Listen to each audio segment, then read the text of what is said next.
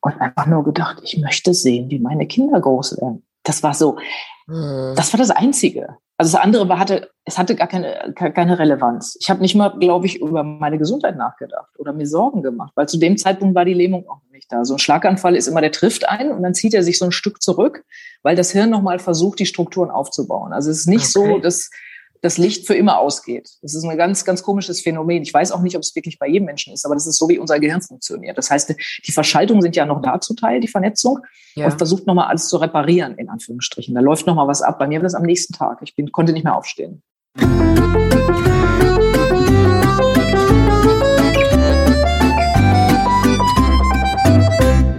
Hallo und herzlich willkommen im Ideengarten Unternehmer Podcast deine Inspirationsquelle für nachhaltiges Unternehmenswachstum. Hier bekommst du keine vorgezüchteten Ideen, sondern Inspiration, um eigene Ideen zu entwickeln.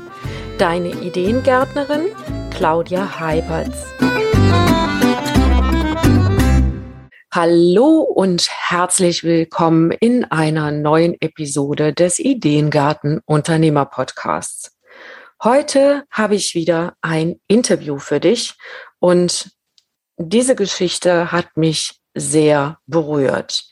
Und zwar habe ich vor einigen Wochen einen Beitrag geteilt auf LinkedIn und Facebook äh, und um Mutgeschichten gebeten. Und mein heutiger Gast hat sich mit einer wirklich erstaunlichen Mutgeschichte zu Wort gemeldet. Sie ist schon früh erfolgreich gewesen. Ihr Lebensweg hatte immer mit einem aktiven Lebensstil zu tun. Ähm, sie war mit 25 schon Chefredakteurin der deutschen Ausgabe der weltweit, weltweit größten Fitnesszeitung und körperlich in Topform bis mit 42 ein Hirnaneurysma einen Schlaganfall ankündigte. Danach war, nach diesem Schlaganfall war alles anders. Halbseitige Lähmung, motorischer Kontrollverlust und wie sie es sagt, eine Scheißangst mit zwei Unternehmen und zwei Töchtern. Sie hat sich durchs Leben gekämpft oder zurück ins Leben gekämpft mit Disziplin und viel Training. Alles weitere wird sie uns gleich erzählen.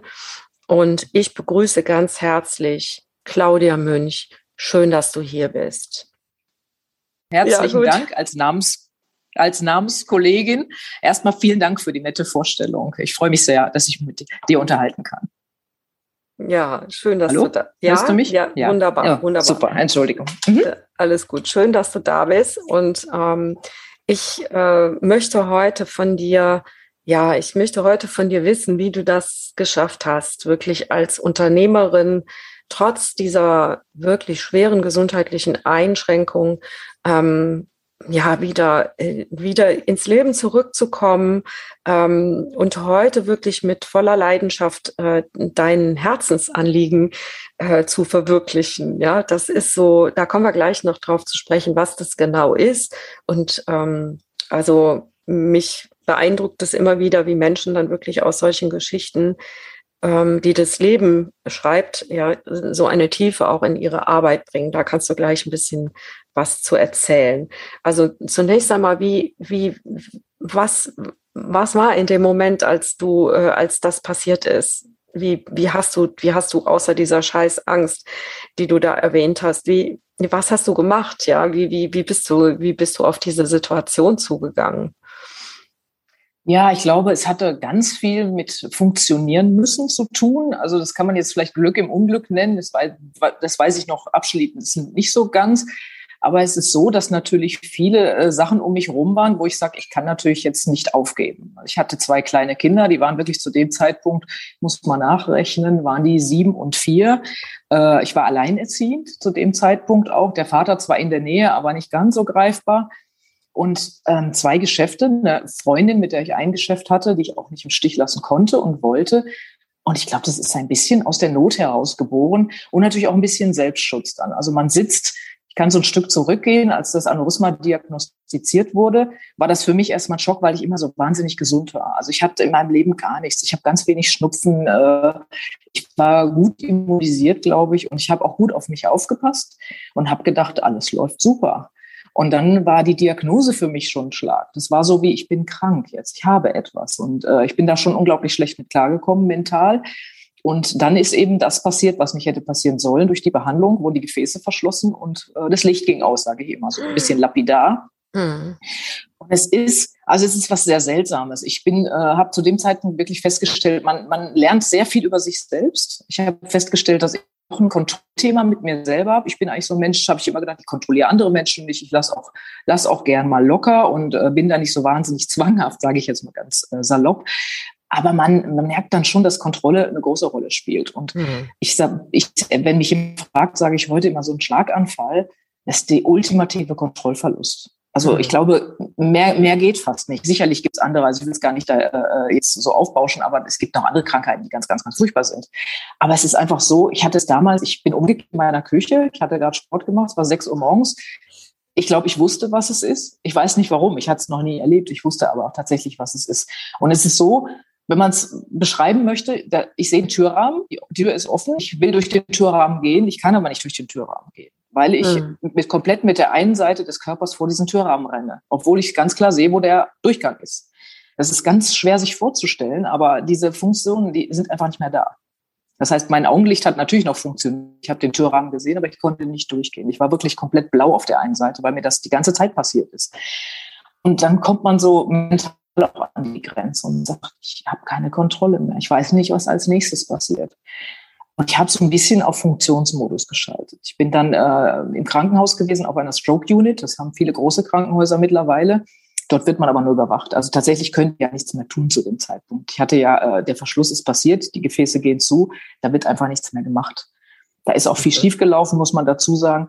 Und ich glaube, ich habe, ich habe, glaube ich, den ganzen Tag dort gesessen. Ich bin dann in MRTs geschleppt worden und nochmal hin und her und einfach nur gedacht, ich möchte sehen, wie meine Kinder groß werden. Das war so, Mhm. Das war das Einzige. Also das andere war, hatte, es hatte gar keine, keine Relevanz. Ich habe nicht mal, glaube ich, über meine Gesundheit nachgedacht oder mir Sorgen gemacht, weil zu dem Zeitpunkt war die Lähmung auch nicht da. So ein Schlaganfall ist immer, der trifft ein und dann zieht er sich so ein Stück zurück, weil das Hirn nochmal versucht, die Strukturen aufzubauen. Also es ist nicht okay. so, dass das Licht für immer ausgeht. Das ist ein ganz, ganz komisches Phänomen. Ich weiß auch nicht, ob es wirklich bei jedem Menschen ist, aber das ist so, wie unser Gehirn funktioniert. Das heißt, die Verschaltungen sind ja noch da zu Teil, die Vernetzung, ja. und versucht nochmal alles zu reparieren, in Anführungsstrichen. Da läuft nochmal was ab. Bei mir war das am nächsten Tag. Ich bin, konnte nicht mehr aufstehen. Und das war, die, das war ja das nächste. Also der Tag war ja, der war ja erstmal okay, der erste Tag, in Anführungsstrichen okay, bis auf die Ungewissheit. Und am nächsten Tag gar nicht, konnte ich aus dem Krankenhaus. Ich bin aufgestanden, musste auf Toilette und bin hingefahren. Ich konnte nicht mehr, weil die ganze Seite weg war links. Das hat mir keiner gesagt. Ich wusste überhaupt nicht, was ich machen soll. Das war, ich war total überfordert, muss ich sagen. Das kann ich total und, verstehen. Und es war nichts mehr wichtig eigentlich. Ich habe wirklich tatsächlich an meine Kinder gedacht, das muss ich sagen. Mhm. Was ist mit, was ist mit meinen Kindern? Ich möchte auch ja. sehen, wie die groß sind, wie die vielleicht mal heiraten oder selber Kinder bekommen. Also das war alles, das waren so Filme, die abliefen einfach.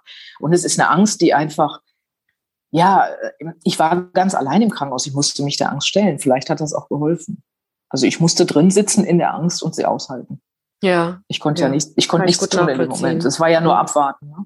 wenn man das kennt, wer schon mal im Krankenhaus war, also die kommen ja dann ab und zu mal vorbei, ab und zu eben auch nicht. Also es ist auch nicht immer jemand greifbar, der eine Antwort präsentieren kann. Mhm. Und, und das war so das Entscheidende. Ich musste, glaube ich, mit meiner Angst sitzen. Und das ist oft natürlich auch eine heilsame Sache, weil man nicht weglaufen kann. Ja, also das kann ich total nachvollziehen. Ich meine, vor allem, äh, es ist ja auch nicht so, dass die im Krankenhaus unbedingt so, so wahnsinnig versiert sind im Umgang mit Emotionen. Ja, also im Gegenteil, ne? die versuchen ja meist eher so die Distanz zu halten zu der Emotion. Abs absolut, ne? ja, ja, absolut, natürlich. Und es gibt natürlich auch unterschiedliches, habe ich in der Reha auch festgestellt, wenn man in meinem Alter einen Schlaganfall ist das auch nochmal was anderes. Also man wird auch, glaube ich, robuster eingestuft insgesamt. Okay. Weil es ist einfach so, also wir reden dann von 65 plus, äh, teilweise im Rollstuhl sitzend und das ist nochmal eine ganz, ist eine ganz andere Zielgruppe in Anführungsstrichen, auch wenn sich das jetzt mhm. gemein anhört, aber man sieht das im Umgang mit der Reha dann, wo ich dann denke, also fordert mhm. mich doch mal ein bisschen mehr. Ich möchte doch, dass meine linke Seite wieder funktioniert. Ich bin Linkshänder zu aller, zu allem Übel noch dann. Wahnsinn, in meinem Fall natürlich gut, weil man die linke Hand weiter benutzt. Das ist super. Ne? Aber das, man wird dann nicht so aufgefangen, weil man einfach gar nicht in diesem Raster drin ist, den die so haben dort. Ja, verstehe. Und Aber emotional gar nicht, da gebe ich dir recht, natürlich. Das, das, damit steht man komplett allein. Ja, ja, und das macht ja auch, äh, ich meine, also ich, wenn ich mich da jetzt reinfühle, dann äh, denke ich, dass das, ähm, also Angst, ja, diese Ungewissheit, dieser Kontrollverlust, ähm, ah, dann musst du eigentlich fast ähm, lernen, mit Emotionen auf eine Weise umzugehen, die im, im Grunde dir keiner beigebracht hat. Ne? Also ja, ja. das äh, lernt, ich, ich denke, das hast du da, da gelernt, ja, dadurch äh, eigene, eigene Wege zu finden, mit solchen Emotionen umzugehen. Ich muss sagen, dass ich zumindest da gelernt habe, das ein bisschen netter mit mir umzugehen. Also ich, okay. ich glaube, ich hatte ein ganz gutes Training. Dass, äh, ich habe meinen Vater sterben sehen, da war ich fünf ich glaube, ich hatte ein ganz gutes Training in nicht aufgefangen werden, auch emotional mhm. nicht aufgefangen werden, weil das ist halt schon des Öfteren passiert. Das ist mhm. nicht das erste Mal gewesen. Und dieses Training hat mich zumindest, also und auch ein bisschen die geistige Reife und das Alter vielleicht, auch wenn es mit 25 passiert wäre, wäre es vielleicht anders verlaufen. Ja. Aber ich glaube, ich war auch so weit an dem Punkt, wo ich einfach gesagt habe, hier stehst du jetzt mit dir alleine und jetzt guckst du mal, dass du klarkommst. Und wie, wie ist das dann weitergegangen? Also mit deinen beiden Unternehmen und ähm, ja, das und, und deinen Kindern und diesem Wunsch zu leben. Also du hast geschrieben, also auf deiner Über mich Seite habe ich gesehen, mit viel Disziplin und viel, viel Training. Mhm. Und ähm, wie lange hat es gedauert? Also wie, wie bist du durch diesen Prozess durchgekommen? Aber das, mhm, also, das stelle ich ja. mir schon echt diese Willensstärke dann auch. Ja, ähm, also ich muss sagen, ich habe das mentale und emotionale beiseite geschoben, weil ich diese Fähigkeiten gar nicht besessen habe. Äh, okay. Weil das habe ich nie, nie gelernt. Ich habe das über Funktion und über, das Funktionieren immer mhm. abgearbeitet. Ich bin, ich habe also ein Schuld- und Schamthema, wer das kennt, äh, der ja. weiß sofort, was ich meine. Ich habe halt ja. halt abgearbeitet. Schuld kann man abarbeiten. Das ist eine ganz simple, also hört sich total einfach an, ne? aber es ist wirklich so. Schuld ist eigentlich ein bisschen verzeihender in dem Sinne, weil man es abarbeiten kann. Man muss da mehr leisten, man muss mehr machen für alle anderen und dann kann man das abarbeiten. Mit sich selber mhm. natürlich auch. Und äh, ich glaube, das Emotionale habe ich tatsächlich erstmal zur Seite geschoben was äh, tatsächlich mich wieder eingeholt hat. Da werde ich gleich vielleicht noch mal was zu sagen. Mhm. Das, das Physische ist einfach so, dass ich natürlich durch, durch den Sport, mit dem ich immer verbunden war, eigentlich eine gute Disziplin. Also ich hatte nie diesen inneren Schweinehund. Ich, natürlich mhm. habe ich den auch, aber ich habe das immer geschafft, weil ich weiß, wie gut es mir geht, wenn ich Sport treibe. Ich habe es immer geschafft, mich zu motivieren, auch Sport zu machen. Das war nie ein großes Problem für mich. Und so war das auch in der Reha. Das heißt, ich habe halt mehr gemacht als in der Reha. Ich musste meine linke Hand, meine Feinmotorik wieder entwickeln. Ich hatte zwei kleine Mädchen zu Hause. Hat man so, ich weiß nicht, ob du es kennst, diese Bügelperlen, die man so stecken muss. Da muss man so kleine Stiftchen stecken. Dann kann man ein Bild legen, es wird hinterher gebügelt und dann ist das fest. Und diese Stifte sind winzig. Das sind mhm. winzige Dinger, wirklich. Und ich habe jeden Tag eine Stunde da gesessen und habe diese Dinger gesteckt. Mit einer unglaublichen Frustration, weil es wirklich unglaublich schwer gewesen das ist. Man denkt, ich bin ein erwachsener Mensch, ich krieg das Teil da nicht reingesteckt. Warum geht das nicht? Es ist irre. Es ist so eine, das ist total surreal, sage ich immer. Mhm. Und ich habe natürlich kleine Kinder gehabt und meine, meine kleinste, also in dem Fall, die, die ist jetzt mittlerweile auch schon zwölf, aber die kleine, die, die wollte immer vorgelesen haben. Die war ein Märchenfreak.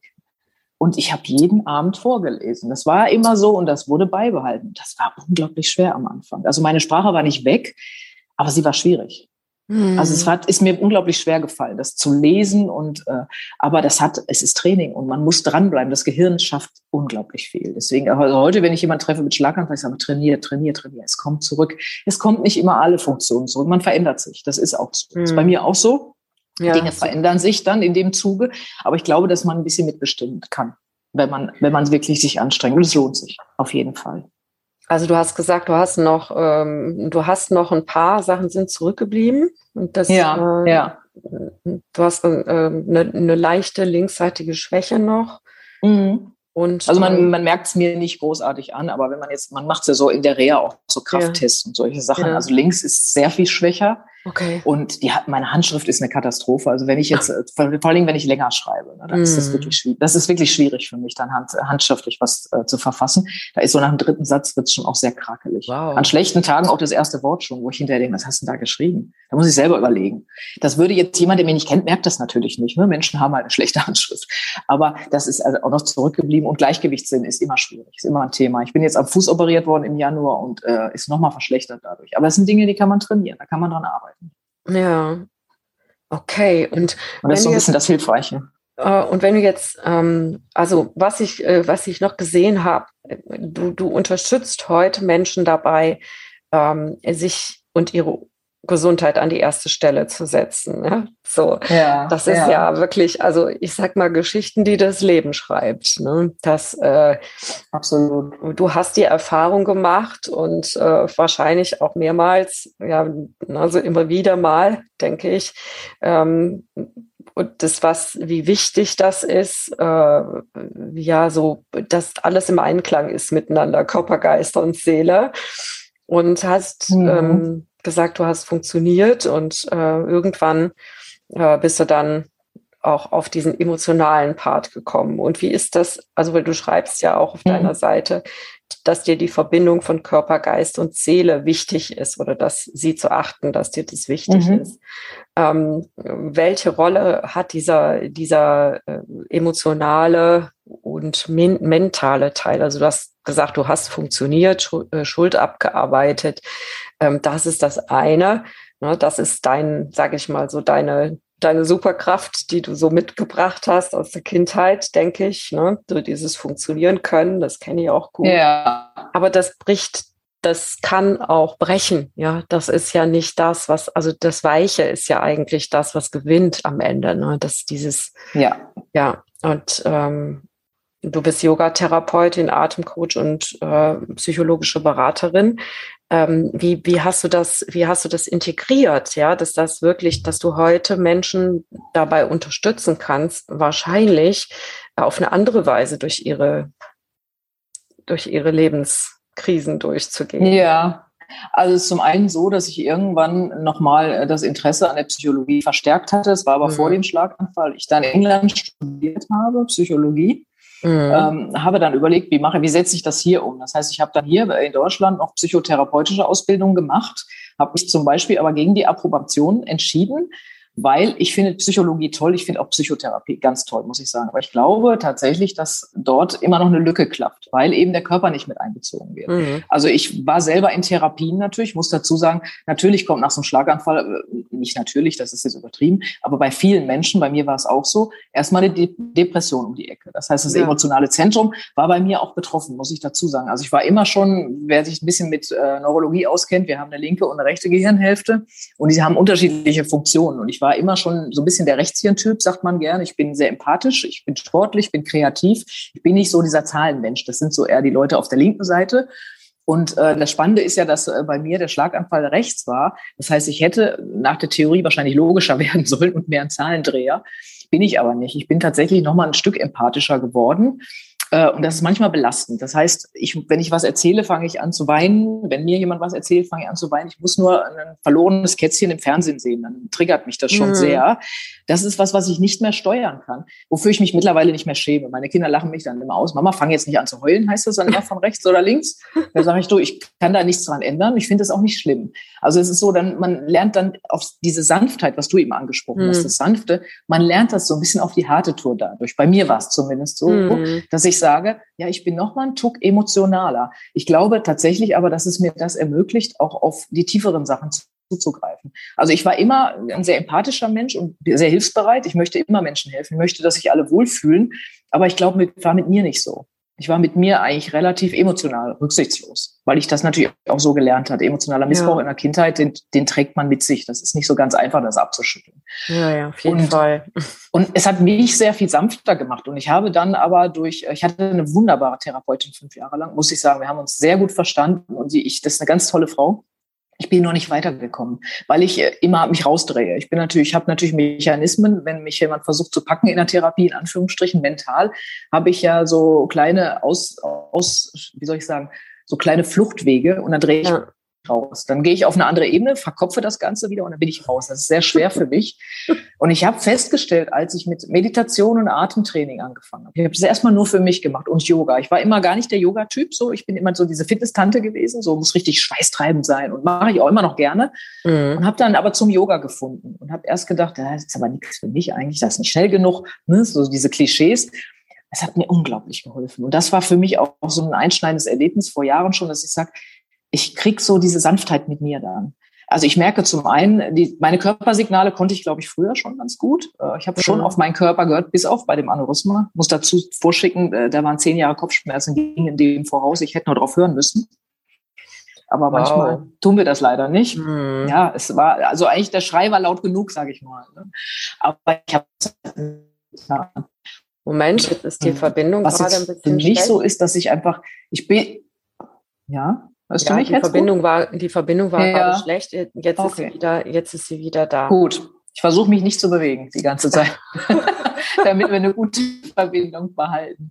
Ja, ähm, ja ich, ich glaube, ich bin noch mal, also ich bin noch mal ein Stück weit emotionaler geworden, aber auf so eine, da hat mir Meditation und, und auch dieser Yoga-Weg, Yoga ist mhm. ja nicht nur Bewegung, hat ja noch viel mehr, hat mir sehr geholfen, auch zum Beispiel zu sagen, ich bin sehr verzeihender mit allen Menschen. Ich habe versucht, das die Werturteile aufzugeben. Also das heißt, mhm. wenn ich draußen jemanden sehe, der sich schlecht verhält, überlege ich mir erstmal, was, was ist bloß mit diesem armen Menschen, dass er sich so verhalten muss. Mhm. Also früher, früher hätte ich gesagt, der benimmt sich wie, keine Ahnung, ne?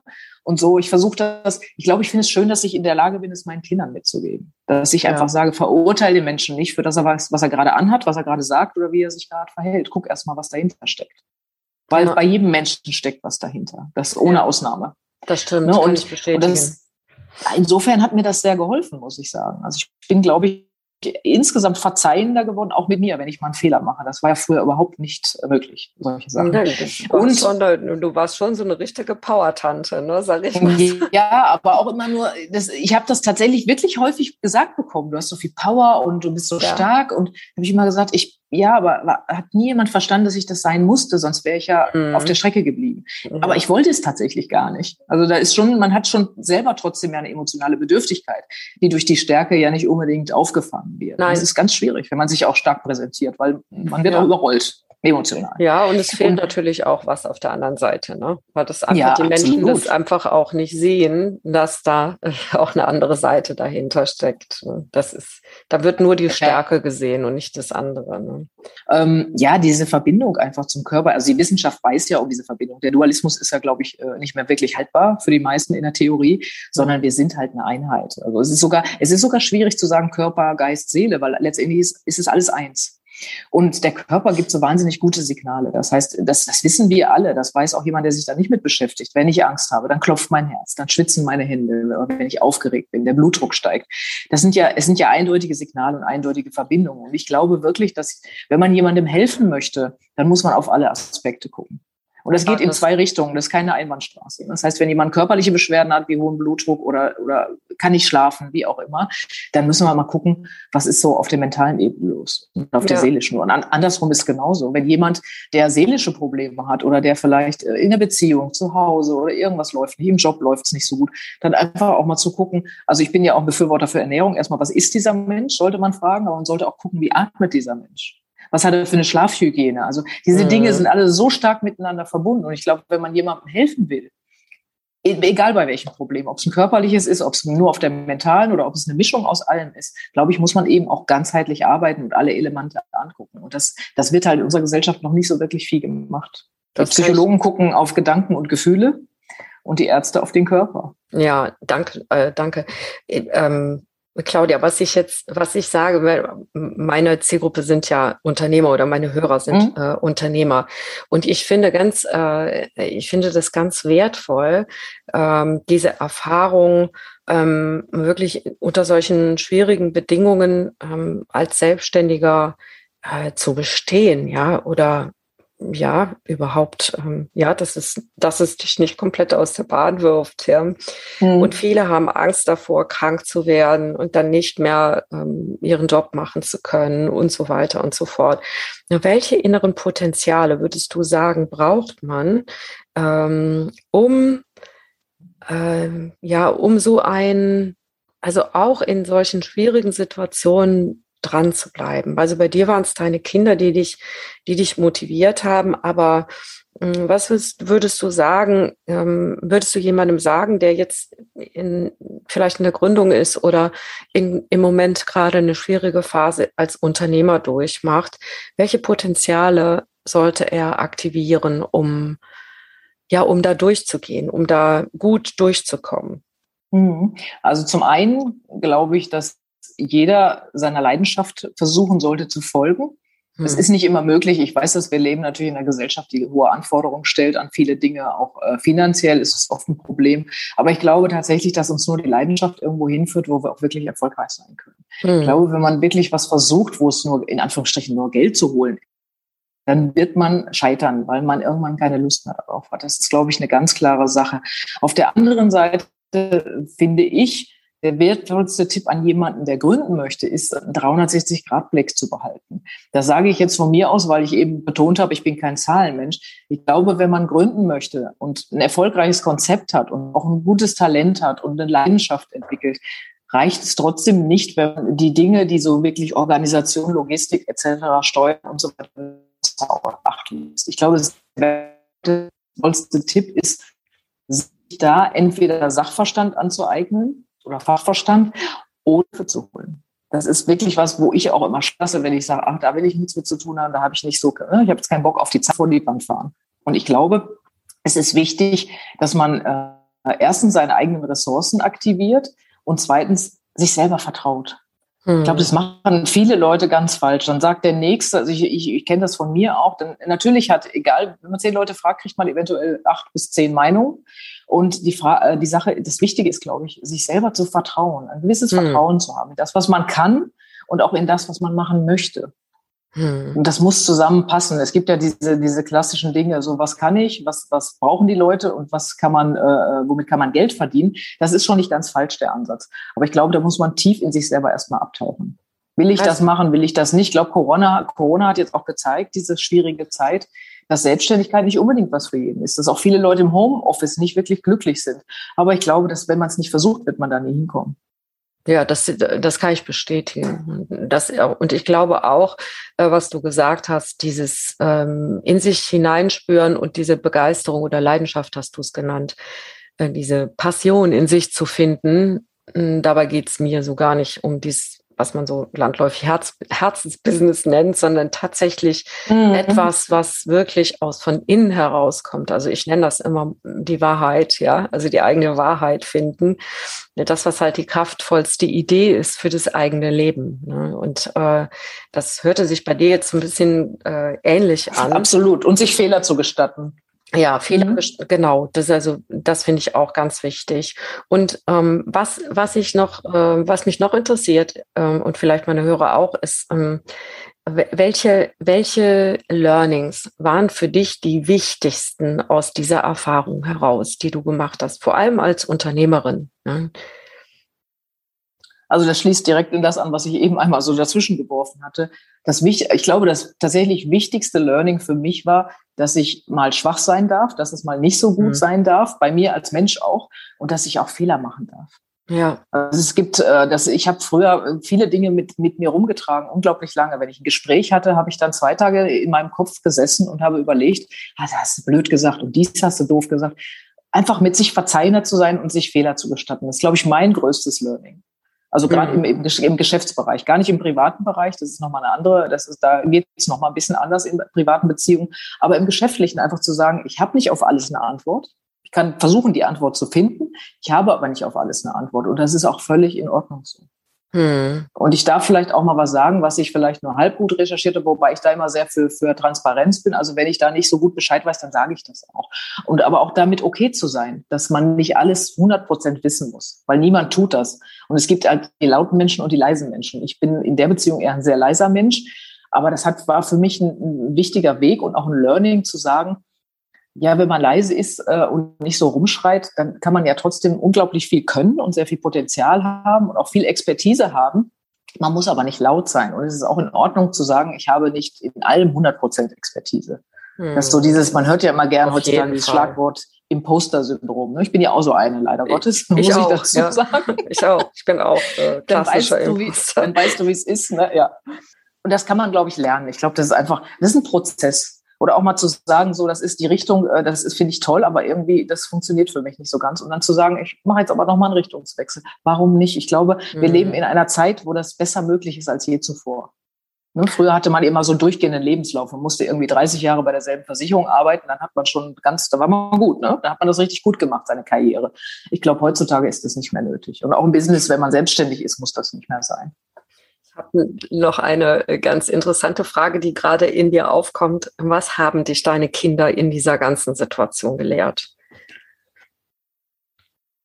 Weil das, die, hm, die ja. sind ja mit dir diesen Weg gegangen. Und äh, ich, also eben das, was, als du äh, gesagt hast, du hast, du hast dieses, äh, du hast jeden Abend vorgelesen. Kinder sind ja unglaublich verzeihend, ja.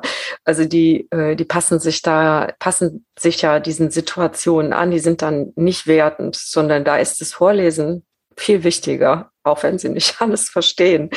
Also was ist das, äh, wo du sagst, so, da sind meine Kinder, äh, wirklich ähm, wichtig gewesen für diese, äh, wenn es was gibt. Es muss, kann sein, dass es was gibt. Wenn es nicht, nichts gibt, dann sag's bitte einfach, ne, auch wenn ja, du nicht darauf antworten möchtest. Mm, ja, ich musste, musste, kurz, musste kurz in mich gehen, aber ich glaube tatsächlich, Offenheit ist ein Riesenthema. Also ich, nicht, dass ich vorher ein verschlossener Mensch war, aber ich habe, wie, wie gesagt, äh, durch meine eigene Geschichte immer gedacht, dass meine, wie soll ich sagen, Bedürfnisse gar nicht so wichtig sind. Mhm. Und ich glaube, glaube, ich habe sehr viel Offenheit durch meine Kinder gelernt, weil es für mich nur so ging. Ich musste auf meine Kinder sehr Acht geben. Die mussten mich ein paar Mal hochheben, wenn ich wieder gestürzt bin nach diesem Vorfall. Das ist mhm. tatsächlich auch noch häufiger passiert. Danach die Große, die hat mich mal zwischen Waschbecken und Waschmaschine hochkraxeln müssen irgendwie. Und ich merke das heute, wenn ich mich nicht schnell genug zurückmelde von irgendwo, wenn ich irgendwo unterwegs bin, äh, dann werden die nervös. Also das hat was hinterlassen bei meinen Kindern, natürlich. Mhm. Das geht nicht spurlos an denen vorbei. Und diese Offenheit zu sagen, also das kann ich jetzt nicht besser es tut mir leid. Also ich, äh, ich wollte da nie mit hausieren gehen. Ich bin da, ich bin offen, wenn mich jemand fragt, aber ich gehe nicht los, hallo, ich hatte einen Schlaganfall. Also ich trage das jetzt nicht ja. auf meiner Stirn geschrieben. Ja. Aber ich war mit meinen Kindern, glaube ich, sehr offen zu sagen, das ist jetzt eine Grenze hier. Ich kann das jetzt nicht besser. Weil ja, natürlich toll. Kinder das auch vergessen, wenn so Zeit ins Land, paar Jahre ins Land geht und dann soll ich irgendwie, dann war die Kleine was mit dem Schuh gehabt und dem Schnürband, ich habe das nicht hingekriegt, weil meine Feinmotorik das nicht geschafft hat. Und dann habe ich zu ihr gesagt, du weißt, was mit mir gewesen ist, tut mir leid, ich kann es nicht, ich kriege es nicht hin. Und der Mensch, der ich früher war, hätte er gesagt, das musst du jetzt irgendwie schaffen. Das ist so dieses hm. Leistungsding. Ne? Hm. Du bist jetzt kein Versager, du versagst jetzt hier nicht, du musst das hinkriegen. Hm. Und ich glaube, dieses Erlebnis hat das, hat da ganz viel Sanftheit reingebracht, zu sagen, es tut mir leid, das kann ich jetzt nicht besser. Das, weil, weil das bringt mich jetzt wirklich auch zu dem Schwerpunkt deiner Arbeit heute. Und weil das diese Sanft, Sanftheit und und das hat sicherlich ähm, heute auch einen großen Einfluss auf deine Arbeit. Was, was sind denn so die Schwerpunkte deiner Arbeit heute? Ja, also zum einen ist es natürlich das Gespräch. Das ist für mich wichtig, dass ich den Menschen nah bin, dass ich auch von mir was erzähle, damit sie einfach das auch das Gefühl haben, sich fallen zu lassen. Und was mir ganz wichtig ist, ich unterrichte zum Beispiel kein klassisches Yoga, sondern die psychologische Yoga-Therapie nimmt so Elemente wie dieses, das heißt Restorative Yoga oder Yoga Nidra, dass man wirklich sich hinlegt auf verschiedene und dann gebettet wird praktisch auf verschiedene äh, Polster und, und Matten und Decken, damit man sich öffnen kann, dass der Körper sich öffnen kann. Und ich glaube, mein größter Schwerpunkt ist, dass sich Menschen bei mir sicher fühlen. Das ist mir ganz ja. wichtig, ja, um sich öffnen zu können, weil manchmal, manchmal will man sich öffnen und schafft es nicht. Das ist ein eines Thema, das kenne ich auch. Ne? Das ist nochmal eine andere mhm. Sache. Aber ich glaube, dass man erstmal diesen geschützten Raum und diesen Rahmen haben muss, dass man sich fallen lassen kann.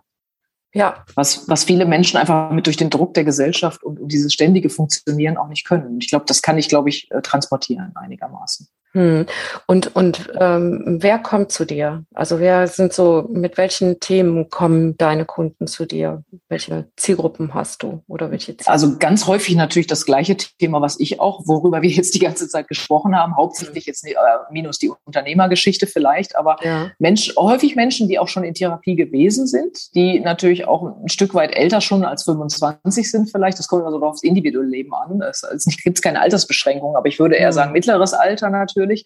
Und dann schon mit einer persönlichen Geschichte, die vielleicht nicht so alltäglich ist. Da, wo es schon Krankheit gegeben hat, wo es vielleicht eine Familiengeschichte gibt, die etwas schwierig ist, wo es jetzt Probleme gibt im gesundheitlichen Bereich, die zurückzuführen sind auf diese Probleme. Das heißt, wenn jemand jetzt mit dem Schlafen Probleme hat, mhm. mit dem mhm. Blutdruck Probleme hat, solche Geschichten, dann sucht er, dann war er vielleicht auch schon beim Psychotherapeuten, war schon beim Arzt. Beim Arzt gibt es das Medikament, beim Psychotherapeuten gibt es das ganze Auffühlen der Geschichten, aber das ist nicht so hm. mein, das ist nicht mein Ansatz. Wenn, wenn du darüber sprechen möchtest, was dir widerfahren ist, dann hast du hier einen geschützten Raum und kannst das gerne tun, aber wir wollen es nicht analysieren, weil es ist letztendlich geschehen. Wir müssen gucken, wie gehen wir da heute mit um.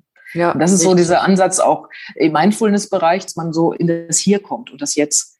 Man soll das nicht hm. vergessen, die Dinge, die passiert sind, aber es nützt nichts, die immer wieder zu, immer wieder hervorzuholen, wird nichts bringen. Die haben mich ja dazu gemacht, wer ich heute ja. bin. Sehe ich auch so, dass, äh, dass dieses Warum braucht kein Mensch. Ne? Das habe ich immer gesagt. Ja, ja. Frag nicht, warum das, so ist, sondern was du ja. daraus machst. Ja. Eben, eben, genau. Das ist so, das ist so das, was jetzt Stand der Dinge ist. Und da, da betrifft, das betrifft viele Gruppen. Es betrifft natürlich auch viele Mütter, weil ich schon viel mit Müttern gearbeitet mm, habe. Ja, verstehe. Das ist mir auch manchmal ganz wichtig, auch als alleinerziehende Mutter seit über zehn Jahren. Ich, ne, man hat natürlich eine andere, einen anderen Draht vielleicht zu den Leuten, auch eine andere Verbindung. Ich finde das auch ganz wichtig, alleinerziehende Mütter mal aufzufangen weil die natürlich ja. auch ein Erschöpfungspaket mit sich rumtragen, das Total. riesig ist, was in der Gesellschaft ja. auch gar keine Beachtung findet, seien wir ehrlich. Das, da ist mir zu wenig Beachtung. Das ist für mich auch nochmal eine ganz große, ganz große Leidenschaft, das zu sagen, wir müssen, wir müssen die Mütter anders behandeln. Ja, da kannst du ja auch, äh, da, da, da kannst du dich auch gut einfühlen, ne? Ja, ähm, ja. Ich, was, wenn, wenn du jetzt ähm, meinen Hörern und Hörerinnen drei Tipps mit auf den Weg geben würdest, oder möchtest, welche wären das? Wie können sie aus einer ungünstigen Position heraus trotzdem ihr Leben, äh, sage ich mal, positiv gestalten? Weil das ist ja das, was du gemacht hast. Ne? Mhm. Was, welche drei Tipps also, du da? Tipp Nummer eins an erster Stelle ist für mich immer in Verbindung mit dem Körper treten, in irgendeiner Form, in welcher Form das auch gut sein mag. Also der eine geht auf die Yogamatte, der andere geht laufen, aber ich habe tatsächlich das Atmen nicht umsonst für mich entdeckt. Es ist nun mal was, was wir immer bei uns haben. Es kostet nichts und es ist, man kann das lernen. Das ist nicht, das ist kein Hexen, äh, äh keine Hexen, wie sagt man, keine, kein, kein Hexenwerk. Hexenwerk. Mhm. Entschuldige, mir das Wort gefehlt. Ähm, das, das kann man erlernen. Das ist auch gut, wenn man dazu einen Trainer hat am Anfang, aber das hat man immer jederzeit dabei und man kann Atem, einen gesunden Atem jederzeit praktizieren. Man muss ja sich jetzt nicht in ein stilles Kämmerchen dafür setzen und eine Stunde Ruhe haben. Ich glaube, es ist sehr wichtig, diese Verbindung zum Körper herzustellen, weil über den Körper läuft ganz viel. Das heißt, wenn ich in einer ungünstigen Lebenssituation stecke, wird sich das irgendwo auch im Körper zeigen oder in der Gesundheit. Das ist so ein Tipp, gut auf den Körper achten. Mein zweiter Tipp ist äh, Stille tatsächlich. Das ist, glaube ich, verkannt von vielen Menschen. Einfach mhm. mal gern verbunden mit Natur gern mal raus, weil ich habe sehe mit Schrecken auch, dass jederzeit die Leute ihr Handy vor der Nase haben. Ich will mhm. das nicht mhm. verurteilen, das ist völlig in Ordnung, aber es muss, ich glaube, es ist wichtig, dass wir eine Zeit finden, wo das nicht der Fall ist. Manchmal hilft es auch, man lässt es einfach mal und lässt den Blick mal schweifen und guckt mal. Ja. Und von mir aus auch nur ins Leere. Also ich starre tatsächlich ganz häufig ins Leere. Es gibt mir ganz tolle Gelegenheit, mit mir selber so in Verbindung zu kommen. Mhm. Ich glaube, dass die Leute ja. das das Handy lenkt uns, äh, da, da, ist immer so die Frage, Huhn oder Ei, ne? was war zuerst da? Das Handy lenkt uns natürlich ab, aber ich glaube, wir nutzen es auch gern dafür. Hm. Und das ist so, einfach mal raus in die Natur und aber wirklich bitte ohne elektronische Geräte. Ohne es verteufeln zu wollen. Ich ja, glaube, es hilft ja, wirklich, ja. mit sich selber mal in Kontakt zu kommen. Und der dritte Tipp? Das wäre so, der dritte Tipp wäre äh, Verbindung, Verbindung zu anderen Menschen. Ja, ist ganz wichtig. Also das ist nicht, ist nicht nur jetzt sowas, was es auch in der Forschung gibt. Es gibt ja diese Blue Zones auf der Welt, wo die Leute so furchtbar alt werden, wo man festgestellt hat, es ist nicht unbedingt nur das Essen, das, was die, was die wirklich, die Nahrung, die wirklich gut ist. Ist auch noch, wäre jetzt ein vierter Punkt. Du hast nur nach drei gefragt. Aber ähm, die Verbindung untereinander. Dieses Gesellschaftliche, dass man füreinander da ist, da ist, dass man nicht alleine in seinem, also wir haben das auch so eine Kultur, wo Menschen allein alt werden. Das halte ich für ganz ja. furchtbar. Ist es auch. Ja? Ja. Also in Verbindung treten, gesunde Verbindung, aber, aber bitte mm. pflegen, pflegen ja. natürlich. Und dann auch mal vielleicht gucken, wo sind, wo sind auch welche, die nicht so gut sind. Ja, es gibt tatsächlich auch Menschen, es gibt so ein schönes englisches Sprichwort, Misery loves company. Das ist so, ne? Die Gesellschaft, äh, das Elend liebt Gesellschaft. Das heißt, mm. mit, wem, mhm. mit wem verbinde ich mich denn? Verstärke ja. ich das möglicherweise, das, was nicht gut läuft, dadurch, dass ich mich mit Menschen verbinde, die das verstärken. Bewusst oder unbewusst spielt gar keine Rolle, aber ne, wo kann ich da gucken, welche Menschen tun mir gut? Das ganz wichtiger wichtig. Punkt, ganz wichtiger Punkt. Also das ist auch ein einer meiner größten ähm, meiner größten Learnings, ja, das wirklich mhm. darauf zu achten, mit wem umgebe ich mich, ja. Und ähm, ich kann das voll unterschreiben, was du gesagt hast, wirklich so dieses, ich nenne das mein Energiemanagement, ja, also dass mhm. wir dieses mhm. ähm, auf den Körper achten, in die Stille gehen. Und ähm, das ist, das sind so, mm, ich sag mal, aus einem leeren Akku kann man nichts geben, ne? oder mit einem leeren Akku kann man nichts geben. Und ähm, ein Unternehmer oder Absolut. eine Unternehmerin ja, ja. Äh, ohne ohne Power, ohne die Energie, ohne die Ausstrahlung wird auch kein gutes, gut laufendes Geschäft aufbauen können. Ne? Also ganz wichtige Punkte, die du da, ja, die du da genannt hast. Wenn, äh, wenn jetzt jemand zugehört hat und der sagt, ich möchte gern mit der Claudia Münch arbeiten. Wo erreichen dich meine Hörer? Ja, also einmal über die Webseite natürlich, äh, claudia-münch.com. Mhm, mit UE, Dort, ne? Mit UE, genau. Da sind auch alle anderen. Also ich bin auf Instagram, auf Facebook und auf LinkedIn. Mhm. Ähm, da sind die auch alle verlinkt. Da kann man mich dann auch finden. Da, da kann ich immer ganz gerne schreiben. Warte mal eben, Claudia. Jetzt, folgen, die, ich dann auch noch ein jetzt war die, schreibe. Äh, vor Ort bin ich, ja. Ja, die Verbindung ist gerade wieder äh, ein bisschen schlecht. Hallo? Ja, ja, ja. ja. Also ich, kannst du, äh, ja, kannst du mich hören? Jetzt höre ich dich wieder. Ich ja. äh, würde Folgendes sagen. Wir machen das so. Ich, also diese, äh, diese, äh, die Vernetzung. Ich äh, mache das alles in die Show Notes, wo du zu finden bist. Ja. Ne? Und dann äh, können mhm. meine, äh, meine Hörer und Hörerinnen da selber äh, aktiv werden und auf dich zukommen. Und ja, ja. Mhm. Also ich danke dir ganz herzlich für das Interview und ähm, ja, dass du zu Gast in meinem Podcast gewesen bist. Danke, dass du mich eingeladen hast zu diesem Interview. Das war wieder eine Episode des Ideengarten Unternehmer Podcasts. Vielen Dank, dass du mir deine kostbare Zeit geschenkt hast. Wenn du auch der Meinung bist, dass gute Businessideen nicht auf dem Kompost landen oder in einem anderen Garten eine reiche Ernte einbringen sollten, dann hör wieder rein dir hat diese Episode gefallen, dann abonniere oder bewerte diesen Podcast auf der Plattform deiner Wahl oder hinterlasse einen Kommentar auf claudiaheiberts.de. Und wenn es mal wieder nicht schnell genug geht, wachse natürlich. Tschüss, bis zum nächsten Mal.